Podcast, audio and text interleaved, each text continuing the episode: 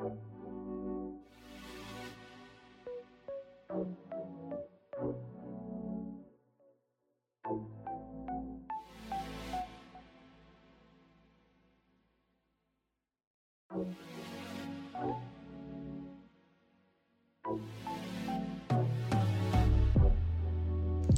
家说晚安，欢迎收听 On Air 六色话时间，我是 DJ Favor。太久没录，突然有点忘记自己前面到底都在讲些什么。我刚刚我在那边试了很久，因为我换了新手机，然后我想说我要用新手机来录录看音质怎么样。结果呢，我到现在都还没有找到我那只新手机的录音功能到底在哪里。超崩溃的，我不知道是我没找到还是这只手机就是没有，我觉得有点难过。然后我就只好再拿旧的手机来录，因为我哦，我后来就是想说，不然我下载那个 First Story 的 App 试试看。但我用 First Story 录了一下之后，我发现那个音质就是它会把环境音录进去，所以就变成说我可能如果我用那个录的话，我之后还要再再做降噪，我会觉得有点麻烦。然后我就想说，那我就还是暂时先继续用我旧的手机来录，因为我旧的手机的音质蛮好的。这应该是这一只手机难得的的一个可以现在还可以提及的优点吧。先来讲讲，因为我刚换手机，我非常多的心得。我之前用的那一只手机是 ASUS 的 ZenFone 三，应该说先讲讲我。换了手机之后的感想，就是我这一天使用下来感想。感想就是网络非常的顺，打 l 都不会卡，然后可以下载很多游戏，然后拍照功能非常好。就是我目前唯一想得到的缺点，就是我觉得它的键盘有点难用。可能是我习惯华硕的键盘，然后再让我回去用三星，因为我以前也用过三星，再让我回去用三星，我也会觉得有点不顺，所以我还要一点时间来适应一下。除此之外，其他我都觉得还行。然后最让我觉得特别的是，因为我在买这只华硕的时候呢，我就发现到这只手机它是没有听广播的功能，但是这对我来说有一点伤害，因为我以前蛮喜欢听广播的，然后我早期是用 MP3 听广播，但后来我买了手机之后，我就改用手机听广播，因为我现在 MP3 就不会随身带着了。然后当我发现这一只华硕的手机它没有听广播功能的时候，我一开始还想说：天哪，难道是现在的手机都没有这个功能了吗？但我后来买了这一只，现在这只是三星的 A7，然后它还是有那个内建广播功能。我想说，好吧，这可能只是华硕这一只手机的问题。换手机的，反正主要的原因就是它，因为它用了四年。虽然说它没有像我第一只手机，我第一只手机是真的有一点惨，就是它已经被我用到，呃，打电话听不到铃声，然后已经完全没有震动声，然后闹钟也听不到。就是那时候是我大一的时候吧，那时候就是常常因为闹钟听不到而迟到，这是一个。对于当时我来说蛮困扰，所以在大一升大二暑假我就换了手机。那这只手机是一路用到现在，但是呢，它就是各种卡。呃，比如说开一个 KKBOX 好了，KKBOX 就是超卡，换个歌也卡，各种卡。然后打游戏也卡，就是我会让我真的想要换手机的主要原因，就是我前阵子打那个英雄联盟的激斗峡谷的时候呢。两次就是一个礼拜内两次哦，都是在我打游戏的过程中，整个大宕机，是宕机到需要重新开机的那一种。然后一次是比较幸运，它已经快要结束了，所以就算我再回去呢，我还是就那一场不算不算挂，呃不算中离。但是有一次就是刚好在刚开始没有多久的时候，所以等我再开好，然后再回到游戏当中的时候呢，那个游戏就已经结束了，然后我还被处罚。就这个原因促使我想要换手机，然后还有一个点就是它的容量，它只有三十二 G，三十二 G。因为我在使用第一只手机的时候，它的内存容量只有一 G 多，大家应该没有办法想象只有一 G 的手机要怎么怎么用吧？我自己也是觉得很莫名其妙。他他就是只有一 G 多，然后他用到最后，我是连脸书、IG 全部删掉，我只用 Line，就是那一只专门那一只只用来联络别人，就是传 Line 打电话，然后当时我大一的室友借了我一支他以前的旧机，是 Sony 的，但好不管。然后我就是用那一支在用其他，比如说像是脸书啊、IG，还有其他的一些，但是它的容量也不是说非常多，只是对于那时候我来说已经算很多了。所以在我有机会换手机的时候呢，摆在我面前，就是我当时就我很快就选定了华硕这支 ZenFone 三，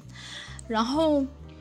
我那时候就在，因为它有两个选择，一个是三十二 G，一个是六十四 G。那我前一支就只有一 G 嘛，所以我当然就会觉得说，好像就已经很多了。所以呢，我就想说，那六十四 G，因为它价钱是有差，然后想说，好吧，那六十四 G 好像还是，好像会不会太多啊？所以我就选了三十二 G，但是我没有注意到说，哦，原来手机它有一些内建的。城市它也会占到内存，所以你实际上可以用大概只有二十几 G。然后当我载完一些必生活必备的一些 App，比如说脸书、IG、Line，还有其他各种，反正就是必须要用到 App 之后呢，再拿来用一些娱乐的东西，像是游戏，就非常的无法，就是基本上我只有下载一款游戏。然后现在那时候是激斗峡谷嘛，然后在激斗峡谷之前可能是传说对决，反正基本上就只有一款游戏。那有每当游戏要更新的时候呢，就是它可能改版需要更新的时候，我永远都是我要先把游戏删掉，然后让那个机有足够的记忆体，我再重新下载。就那个整个过程会超级无敌麻烦，然后连删删东西也是，只要我删个游戏，删那种稍微大一点 app 的时候呢，它也会整个大宕机，然后直接重开机。然后还有一个点是它的 SD 卡非常容易就是读不到。所以会变成我常常没有办法开相簿，就是我常常相簿打开是没有东西的，或者是我的相机有时候很长没有办法拍照，反正等等的，就会造成我在使用手机上非常的困难。于是我终于有这个机会换了手机，当然换手机也是一波三折，但我就不想再讨论。反正现在我用这只手机用的很舒适，舒适是什么什么奇怪的形容词？反正就是现在用的很顺利。但我还是觉得，我居然找不到它的录音功能，难道现在录音都不重要了吗？唉，好吧，反正那我可能就，好吧，就等于说现在旧的这一只手机就变成专门的麦克风来使用，好了，其实也不错，但还是要来做正事，还是要来录 podcast，因为我已经呃一两个礼拜没有录了，所以还是要来录一下新的。其实也不是一两个礼拜没有录，就是上礼拜我还是有录的，只是录的成果不是很好。那通常就是连录了几次状况都不好的时候呢，我就想说那先暂停一下，过一阵子再录。但因为有一次礼拜稍微累一点，所以我就之后拖，我就只能拖到周末的时候才录。那这一集呢，就是我要讲的是算抱怨系列吗？它这一节火药味可能没有前面几集那么重，但。它主要也好像抒发系列，就是它不能算抱怨，因为我觉得就像我刚刚讲的那个火药味没有那么重。然后今天呢是交友系列第三集，对我我没有想到这些还可以做到第三集。今天的话呢比较没有像前面两集，前面两集的重点就是出现的角色比较多都是在网络上认识的，虽然说有一个是现实也认识的学弟。但他最初也是从网络上认识的。那今天的话呢，都是现实生活中就认识的朋友、同学们。好，今天的对象哦，然后今天除了会讲的呃交友系列之外，还会抱怨两件事情。对，还是要回到抱怨的部分。可能我在想，可能是我在写这一集脚本的时候，觉得火药味不够重，但单纯抒发啦，因为可能就是最近。困扰我蛮久的一些问题，所以我就想说把它一起拿出来讲。那就开始，第一个呢，他是一个大学同学，反正我就是按照时间线来排。第一个，他是一个大学同学，然后我跟他的关系说熟不算太熟，但说不熟的话就也不会。我在班上基本上。熟的人不多，就因为我是转系，然后我个人呃比较自闭一点，所以我认识的同学，呃，应该说大家可能彼此都认识，都知道我是谁，但我们就是不熟，就基本上没讲过多少话，只是顶多就是知道互相知道认识的关系。那我跟这位同学呢，呃，好，我们就来个我们就讲 A 好了，因为接下来还有其他人，我们就先说他是 A。A 他算是我们很常分组分到一组，那在这个情况下呢，久了就熟了。然后主要会聊起来是当时我在开刚开始看英雄，就是英雄联盟比赛，所以会稍微聊一下。就是因为他也有看，所以我们就会稍微聊一下，但并不是互动非常频繁的朋友，就顶多就是上课遇到的时候会聊一下天，但是私底下并不会有特别多的接触。更不用说，比如说还要一起出去，比如说一起去吃饭、一起去玩干嘛？基本上能够开始交流的契因，都是能够开始交流的契机呢，都是巧遇或者是上课。社群的部分的话呢，有加好友，但是加好友基本上脸书没有什么太多的太多的对话，然后顶多就是他他顶多就是他偶尔可能会来按一下我的，比如说我的贴文赞。I G 的话，我有追踪他，但他没有追踪，应该说他没有追踪任何人，然后他也没有，我猜他应该是没有在用。那好，这个介绍就到这一边，就是我跟他的关系，还有他的平常的一些表现。那再来就要讲说为什么为什么他会成为今天的主角。首先呢，毕业就是刚毕业那时候，也就是去年六七月的时候，就可以。突然间的感受到，说他很常在我的 i 呃 fb 按赞，因为以前可能就是偶尔很偶尔，大概好久好久才会按个一两篇，但是这个按赞是非常非常频繁的，就是几乎会到喜赞刷赞的这个地步。再来就是他的 ig 开始追踪了，然后他不止追踪我，他他还有追踪其他系上的同学。那这个是初期，然后中期是。过了一阵子之后呢，会开始，他会开始，比如说我可能发了什么文，他会在我的贴文底下留言，但留的都不是很有内容的内容，就是可能非常尬，比如说呃哈哈，然后或是擦滴，或者是哭啊之类的，就是不是非常有意，你也不知道该怎么回他的东西，然后再到后来就是。嗯，因为我之后还有再回去念书，当时我补修了一个大一的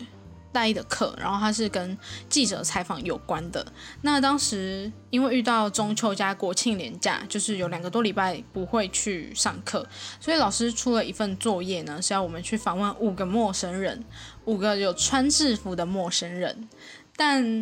因为我除了上课之外，我还要上班，所以我其实没有那么多时间可以去接触到有穿制服的陌生人。就如果说是陌生人的话，可能还有办法，就呃假日出去走走，可能还有办法。但如果要限定有穿制服的陌生人，其实是有一点困难的。所以呢，我就有想到一个掏假包的方法，就是我在我的脸书、IG 各种询问说，哎，有没有人的职业是穿制服的？或者是有没有学生可以让我做小小的采访，然后让再然后跟我拍个照，因为我要做作业这样子。他一开始也没有说什么，他就只是说，哎，其实这个作业啊，因为他一定也修过那个作那个课嘛，他就说，哎，其实这个作业啊，就是呃不用想那么难啦，老师老师其实还是会让你过的，然后就只是稍微闲聊一下。大概过了一两个礼拜的时候，他就问我说：“哎，你作业做的怎么样啊？”然后我就说：“哦，还行嘛，但是有一点卡住。”然后他又回说：“哦，没有啦，我最近在什么什么地方上班啊，我也是穿制服的哦。”然后就没有后续了。然后我想说，他是要等我问问，就是可不可以找你吗？还是怎么样的？但是当下我就没有想太多。但是他的这个回答就让我知道说，为什么他这么积极的在刷存在感。其实这个在不久前，我的朋友也就是在班上跟我比较熟朋友，他有跟我讲过这件事情。不过他那时候跟我讲，反正就是这个答案让我非常确定的知道说，为什么会他会这么积极的刷存在感，那么频繁的找我聊天。因为我们以前基本上是不怎么常聊，然后甚至我找他，他可能也。就应付个几句而已，但是他突然变得非常热情，让我有点吓到。原因呢，就是他刚刚说他在什么什么地方上班嘛，那是一间保险，就是反正就是保险那个人寿啊。那其实我对保险业没有什么太大的偏见，但是他让我觉得有一点烦。反正呢，他就是各种的跟你尬聊，然后各种的跟你在你的 FB 刷赞留言，但是内容都是你呃基本上没有什么，就是你不知道你会不知道该怎么回的那一种，然后就有点对我来说造成一种困扰，就我会我会觉得不太开心的原因是因为我觉得他不是真心的想要跟我交流，他只是可能为了他的工作。不知道他是想要拉我当业绩呢，还是他是想想要就是借以跟我聊天，然后让他可能在做陌生开发的时候比较不会那么的紧张。但我不知道，可是我就会觉得说，如果是后者的话，其实你可以跟我说，我就我会很乐意帮你。但如果你不你不说的话，我会。理所当然的认为是前者，就是可能想要利用我来拉业绩之类的，那我就会觉得很不开心，因为我觉得不是说不可以帮忙，就是这方面不是说不可以帮忙，可是你呃你的行为让我觉得有一点刻意，就觉得你你好像只是为了为了你自己的业绩才来找我，你不是真的想要找我，所以我就。渐渐会对这个人有一种负面的印象。那在后来上课的时候，因为呃跟我一起修课的也有也有就是跟我一样呃同一届的同学，然后我们就常常会在上课前，因为他刚好是中午时间，我们就会一起吃饭，然后顺便聊个天。那在聊天的过程呢，我就跟同学讲到这个 A 的事情，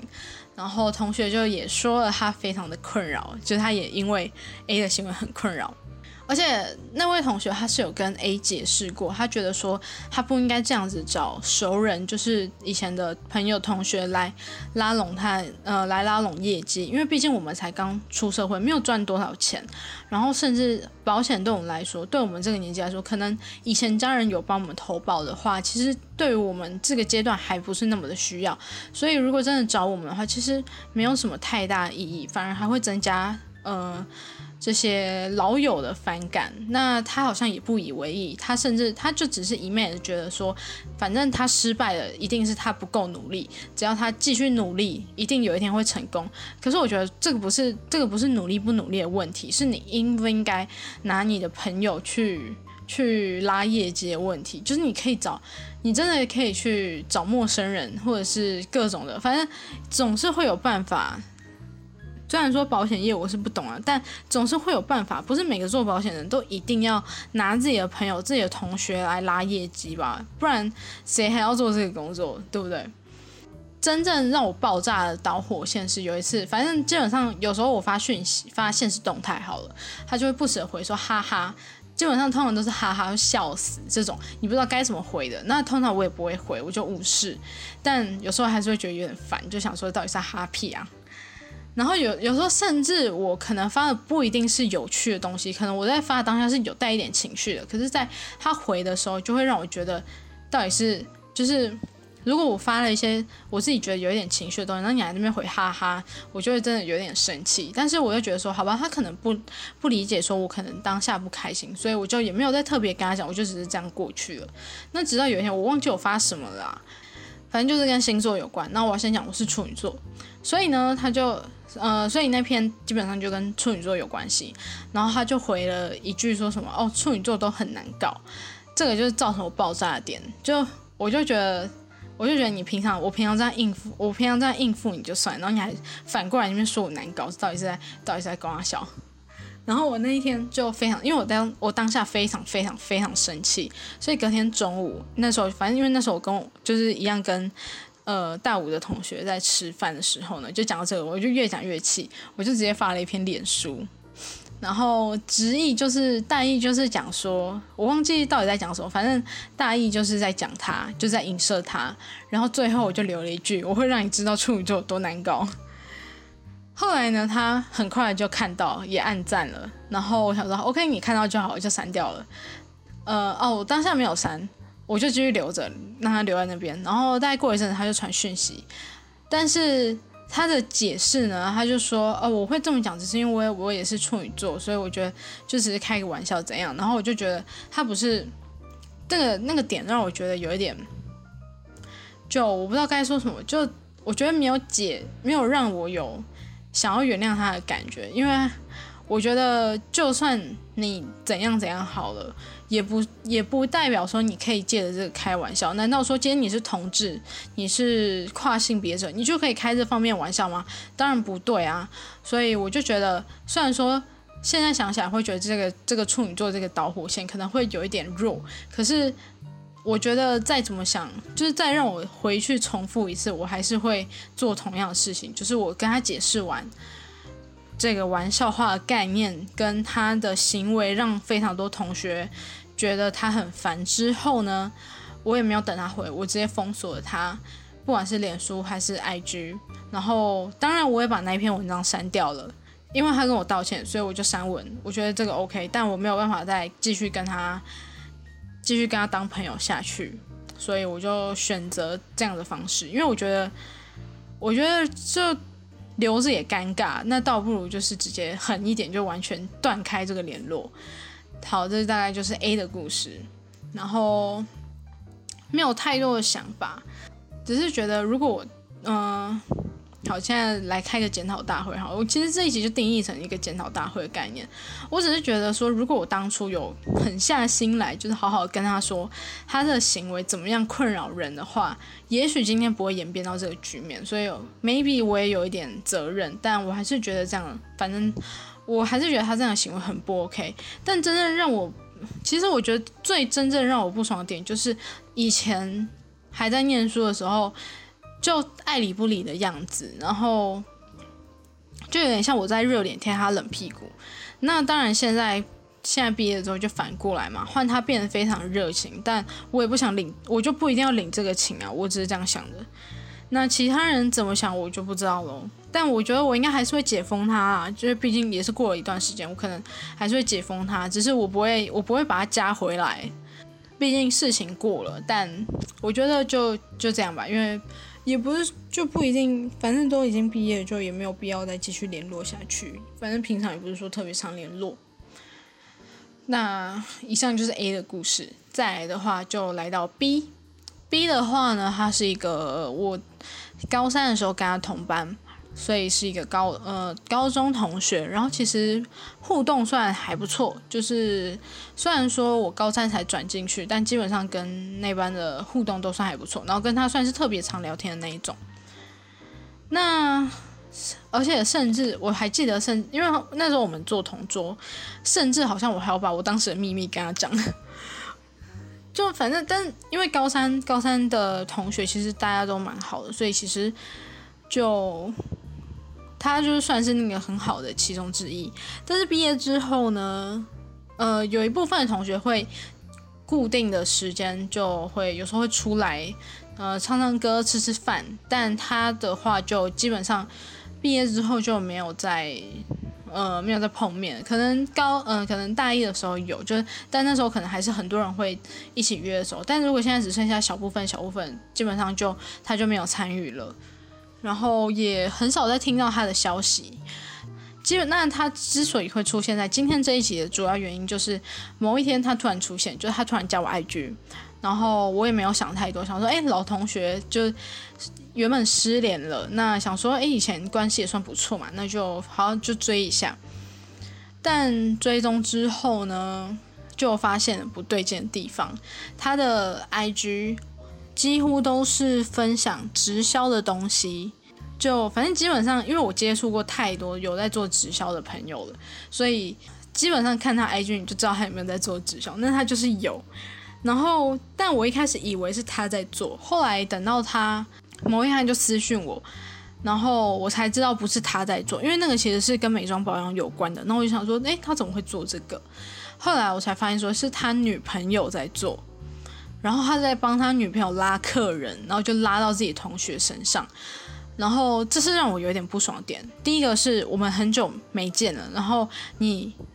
呃这么久没见，然后你来你跑来找我，跑来联络我的原因，就你平常没有想到联络我，然后你居然因为直销才想到联络我，这是反正我就是没有办法接受这样子的点。那再来第二个让我不爽的点是，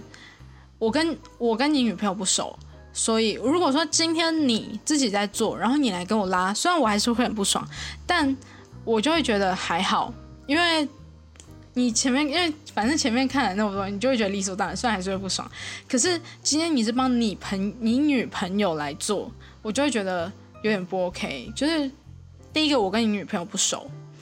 所以我没有必要成为她的业绩。就虽然说就算是你来，我也不会成为你的业绩。但我觉得，如果是女朋友的话，就更没有更没有那个，因为我们完全是一个没有关系的陌生人。所以这这两个点是让我非常非常不爽的地方。他问我说有没有需求，就是比如说体验体验啊之类的，我就直接回了他没有。是因为他是我同学，我才回他的，不然其他人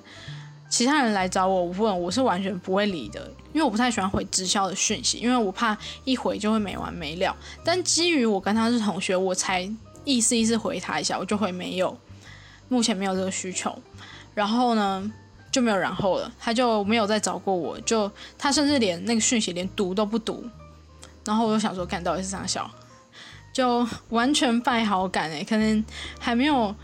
没有这一段之前会觉得他是一个还不错的同学，现在整个就是那个好感度直接下降到负负不知道多少，唉，但我还是要奉劝奉劝一句，如果你女朋友今天连自己拉直自己做直销自己拉客人都没有，都还需要你帮助的话，就是请她去找工作，就是你也不用你女朋友也不用做了，就是。直销不就是要靠自己的话术跟人脉嘛？那这种东西就是靠自己啊，为什么还要靠男朋友呢？当然，如果是你自己主动帮他，那也就算了。但我是觉得，如果说现在你女朋友连做这些都还还需要靠人家帮忙，靠你的帮忙的话，靠你帮忙找下线的话，就是请他去找工作，就不要再做直销了。好，这是今天抱怨的系列。唉，但这这个部分我就没有什么好检讨了，因为这个故事非常的短。再来的话呢，要先讲一下，因为呃之后就这两个完之后就没有保险直销了，所以我讲一下我对保险直销的看法。基本上我是尊重，因为我其实也有朋友是在做这些行业，甚至有亲戚就在做保险业的。那直销是比较少啦。那我个人是觉得保呃给一个尊重，然后刚刚讲那高中同学嘛，其实我们高中班上也有人在做直销。呃，比他更早就开始做直销，那一开始他也会各种呃想要传讯息问我有没有兴趣，但他都是群发啦，就是他会一次发给很多人。那通常我也不会，就是基本上我都不会回他，但我觉得这也不会怎么样，就是我还是可以好好的跟他继续交流。虽然现在也没有什么在联络，但我觉得说至少我还不会到非常讨厌这个人。但我觉得我不会讨厌他的点是，基本上我们也没有失联，只是他刚，只是他很突然就开始做了。然后我觉得说，嗯，你要做这些，不管是拉保险也好，做直销也好，我觉得都可以给一点，呃，可以给尊重是没有问题的。但是我觉得，如果今天你要找你的朋友来当做你的，呃，你的业绩的话，我会觉得有一点，有点那个，哪个？我不知道该怎么形容，会让让我啊，让我会觉得有一点不舒服。我不知道别人是怎么想，但我我自己本身会觉得有点不舒服。如果说是能力所及的，能帮是会尽量帮，可是我就会觉得说，因为有的人是你可能帮了一下，他可能会得寸进尺那一种，所以我会。慎防这样的类型，那对于保险直销，我就会有一点害怕，而且加上身边不是只有一个受到这样子的困扰，所以就会让我对于这个就会更加的害怕。如果说真的身边有人在做的话，还是会给予尊重，只要只要他不要触碰我底线，就是只要他不要，如果说我们真的没有什么在联络，那就基本上就不要联络，或是不要找我。但如果说你真的要找，也可以，可是我会希望说，就可能，如果你知道我不接受，或者是我不想要跟你谈这一方面的事情的时候，我希望你可以适向的，就是滚开。但是我的滚开不是指像刚刚那位 B 一样，就是哦觉得我没有利用价值，然后就完全失联，就继续失联那一种。就是我们还是可以当朋友，可是不一定要当那种有利益的朋友。大概就是这个点，反正。可以接受的是，就是可以尊重，但我觉得只要基本上你不要不要就是利用朋友、利用同学这一层关系来当你的业绩，然后不要那种平常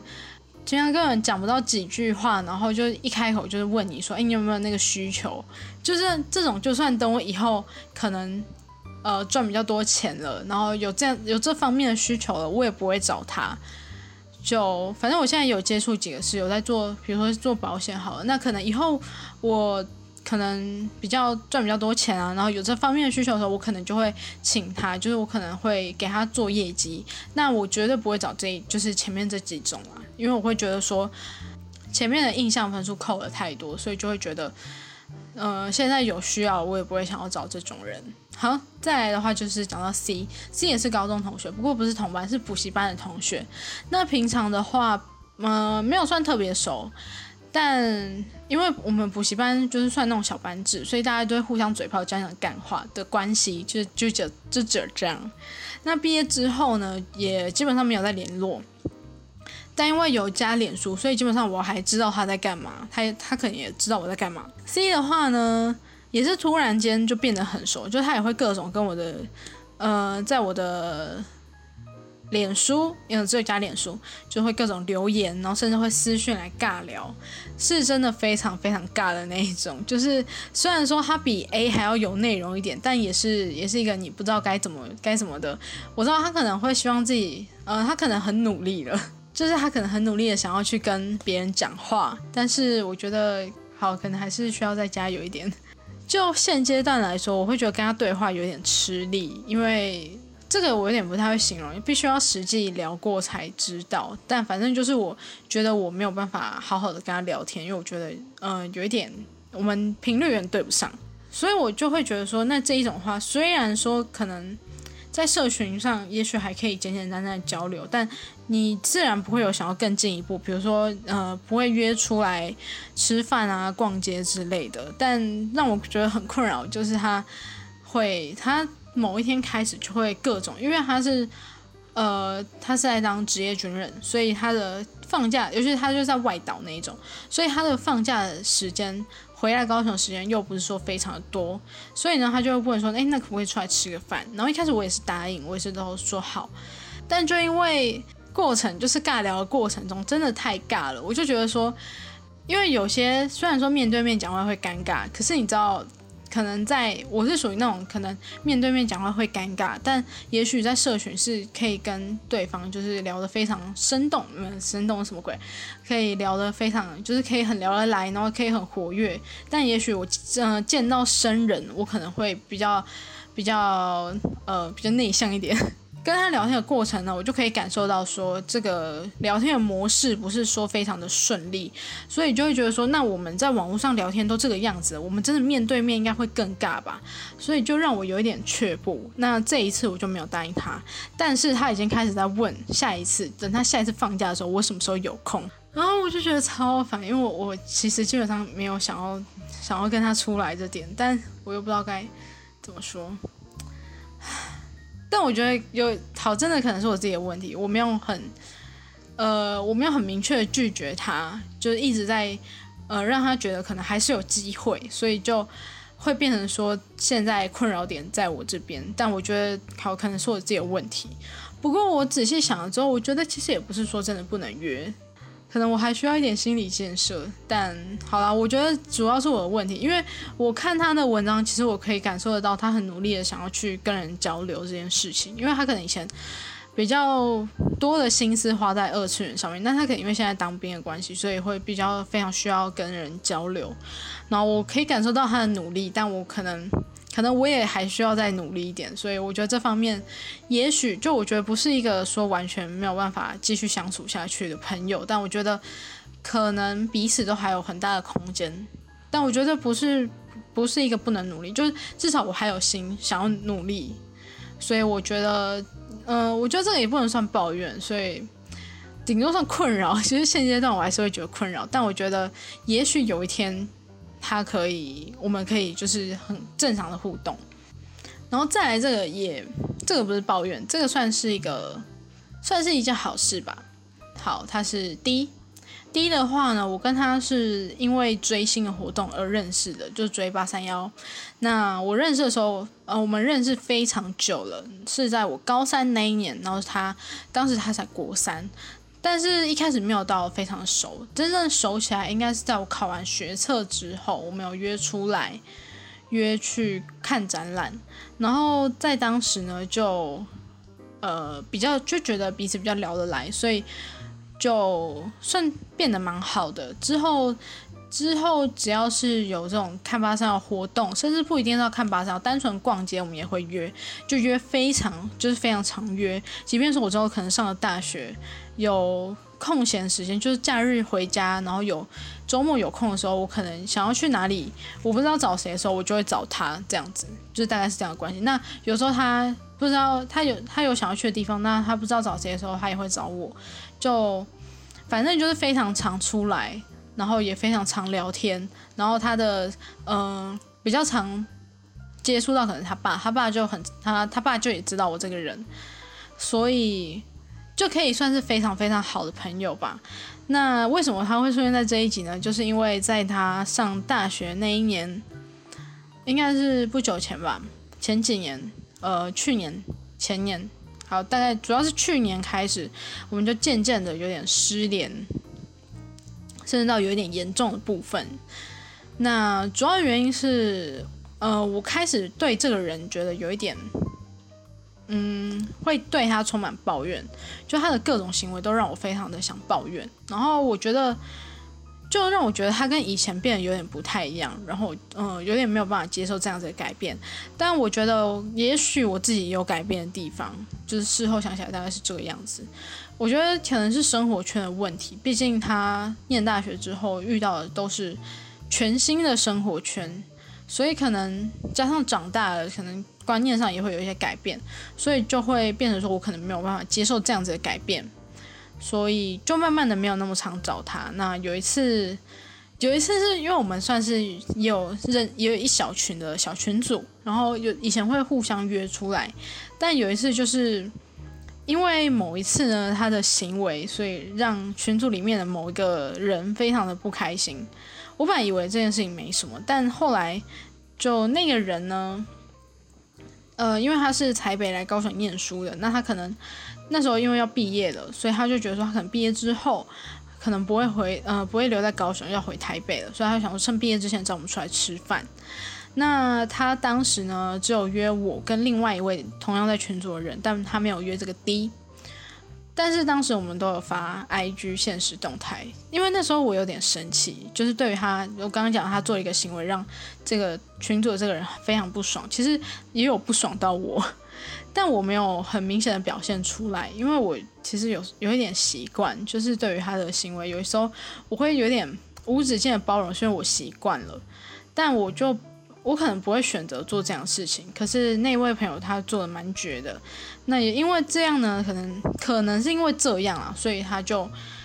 当时就退追了我们三个人的 IG。但那时候我觉得，我就觉得很莫名其妙。我觉得如果是因为这个问题的话，加上没有沟通，然后我前面说我们有一个小群组嘛，其实在这之前呢，他就已经先退群组，只是我们到那天才发现，所以就会让我觉得说，可能这不是唯一一个问题，就是。可能中间有太多太多的问题，所以那时候我有点小生气，就一直失联到最近。然后最近呢，我其实没有想太多，我就只是想说，很久没联络了。然后其实现在回想起来，就也没有那么的，就当下可能会非常生气，但现在想起来就觉得还好。但但我不是一个非常会拉得下脸去跟人家和好的那种，所以我就我也没有做太多，我就只是把他的 IG 追回来，然后没多久他也就是。没多久开始追踪我，然后现在就是非常稳定，会继续聊天，然后之后也可能会继续的约出去的状态。虽然说可能不像以前，就是可能生活重心都只有彼此，但就是能够在有自己的生活中，然后又可以维持这样的关系，其实我觉得也是算蛮好的，所以算是今天这一整集唯一一个好事情吧。好，以上四个呢，就是我的这个交友系列这一节部分。那接下来是接下来这个叫做人好难的部分，对。所谓的人生很难，生而为人，我很抱歉这个部分，我要来抱怨两件事情。这两件事情，其实我很想再抱怨第三件事情，但那个事情呢，对我来说，就是我前几天在 IG 上面讲的。但我觉得这个事情对我来说伤害有点大，就我觉得受有点真的有点受到伤害，所以我觉得我如果要讲的话，我需要等过一阵子，就是心情平复之后再讲。但我现在就只想先抱怨两件事情。第一件事情是我没有想到它会那么严重，但我不知道为什么它可以变得那么严重。这件事情的最一开始是发生在一月的时候吧。呃，我的那算什么侄子、外甥啊，反正就是亲戚的小孩。亲戚的小孩呢，他因为满一周岁了，所以要做这个抓周的仪式。那当时呢，就我的堂哥他们就上网租了一套就抓周的道具，就是有各种东西可以给可以给呃小孩做这个抓周的仪式。那他其实东西有点多，然后可能会需要把它拿出来，需要整理之类的。但是我们人蛮多的，所以呢，在当时我没有过去帮忙，因为我觉得人很多，其实过去我也做不到什么事情。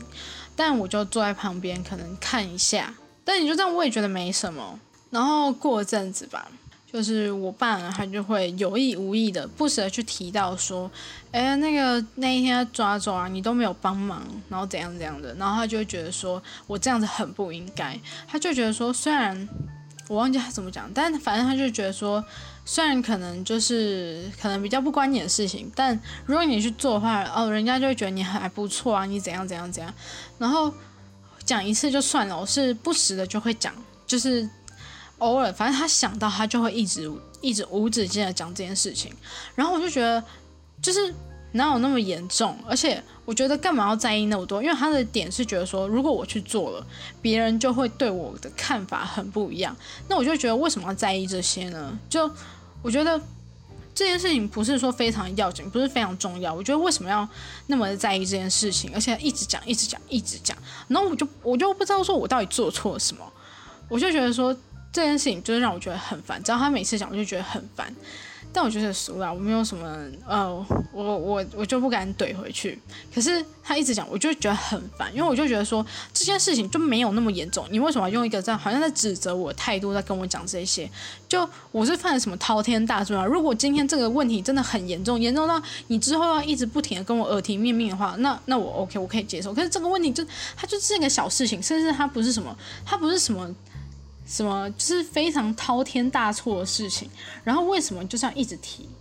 反正就是因为这样子，对我就是造成非常大的困扰。只要他一提到，我就会觉得很烦。我就不知道说到底为什么可以一直讲这件事情，然后我就每一次听到，我就每烦，就每听到一次，我就每烦一次。这个是其中一件，然后另外一件呢，就是关于这个早教联署这个事情呢，一开始是。我上次不是录了一集，然后讲说当主角很难。那在那一天的聚会当中呢，有一位同学他就没有到场，但他就在群组上就是问说：“哎，呃，他会拿那个早教公投的联署书给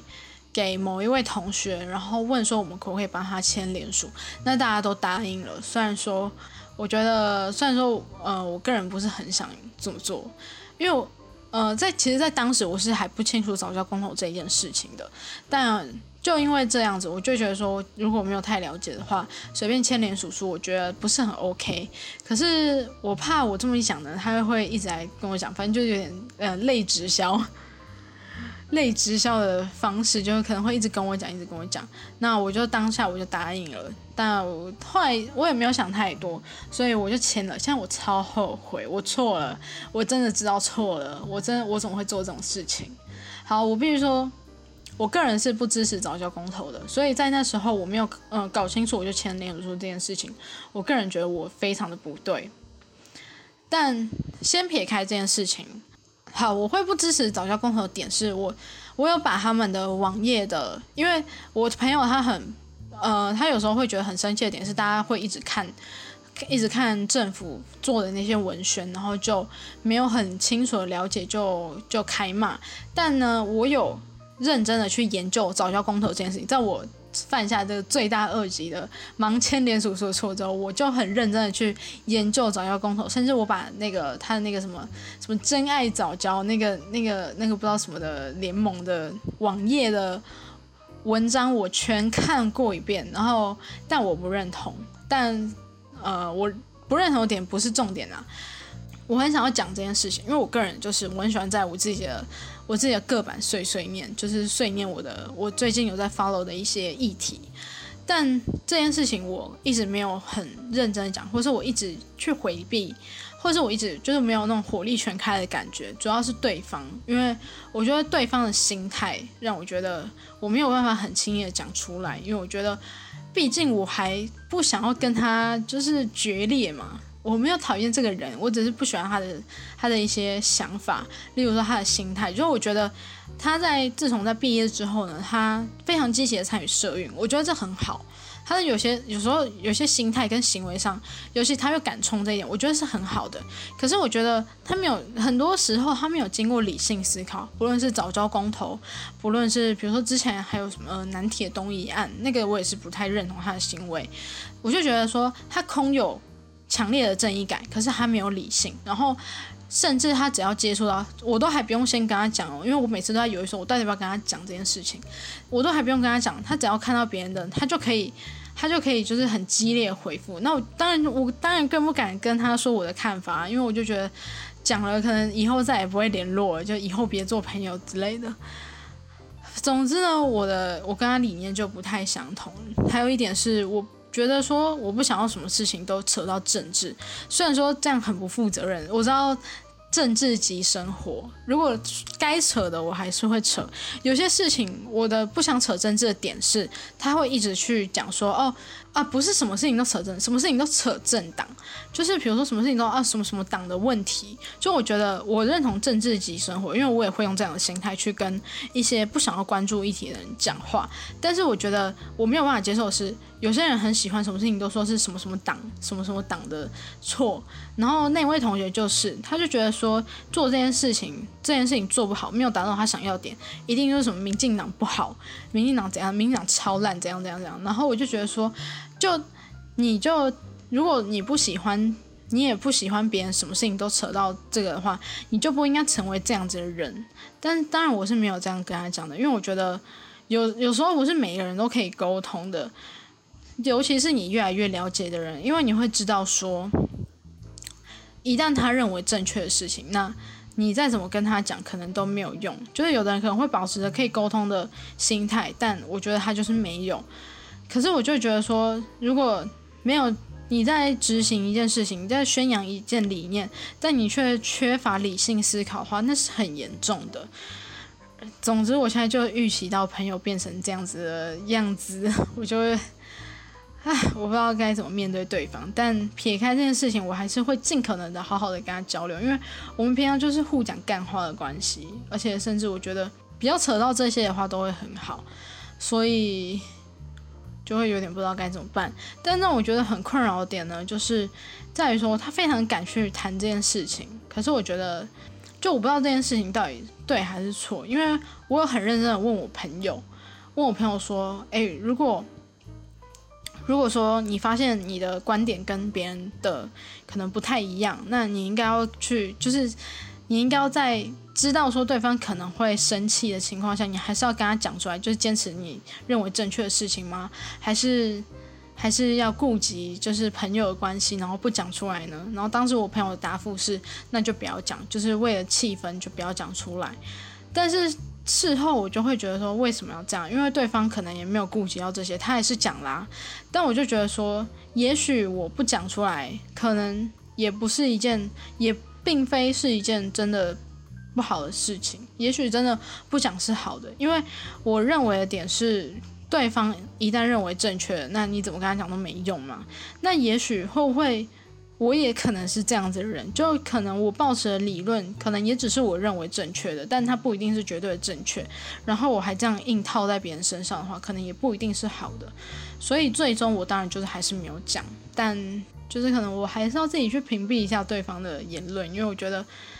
已经不是像以前可以那种什么事都好交流的关系了。就